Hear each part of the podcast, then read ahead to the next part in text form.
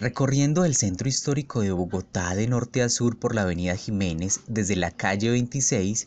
podemos encontrar una imponente basílica del Señor de Monserrate que está construida en lo más alto de los cerros orientales que rodean la sabana de Bogotá. Continuando por la avenida séptima encontramos el centro cultural más importante que tiene la capital en la actualidad, lugar donde la danza, el teatro, la música se mezcla y hace brillar con esplendor el Teatro Jorge Eliezer Gaitán, conocido también como Teatro Colombia, el cual ha sido remodelado y cumple en la actualidad con todos los estándares de calidad, convirtiéndose en un ícono del patrimonio material de la capital.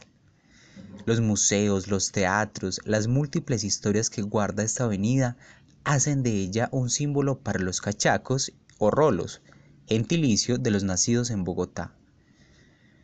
Un imponente museo del oro que guarda una incalculable riqueza de las culturas prehispánicas con más de 59 mil piezas en oro, plata y bronce, hace parte fundamental de nuestra herencia cultural. En este museo se puede apreciar la orfebrería de diferentes regiones del país que a su vez corresponden a las diferentes familias lingüísticas del territorio nacional, de las cuales aún existen en menor proporción, entre las más destacadas está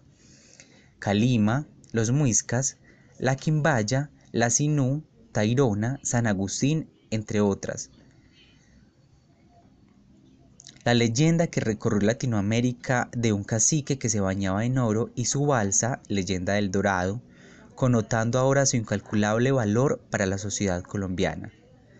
Asimismo, se encuentra con una gran cantidad de museos que guardan muchas historias, templos religiosos que asombran por su arquitectura barroca y los palacios que son emblemáticos en el centro histórico de Bogotá. Sus grandes eventos internacionales que marcan estilos de vida para grandes y chicos, los cuales se hacen cada vez más nombrados en diferentes países de habla hispana, tales como Rock al Parque, que cumple 20 años de Música sin Fronteras, cuyo objetivo es escuchar por tres días buen rock nacional e internacional. Este evento se celebra entre el 16 y 18 de agosto. Del mismo modo, el Festival Iberoamericano de Teatro, del 4 al 20 de abril,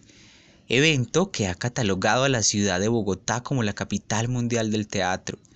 el cual es celebrado cada año con un sinnúmero de puestas en escena en distintos recintos de la capital. Otro ejemplo es la Feria del Libro, del 29 al 12 de mayo, siendo hoy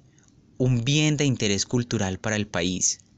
En este sentido, en el año 2007 se convirtió en capital mundial del libro, siendo hoy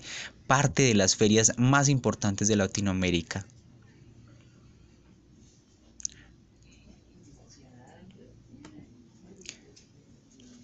La Candelaria, un escenario de turismo cultural para Bogotá, por José Albeiro Romero Basalio.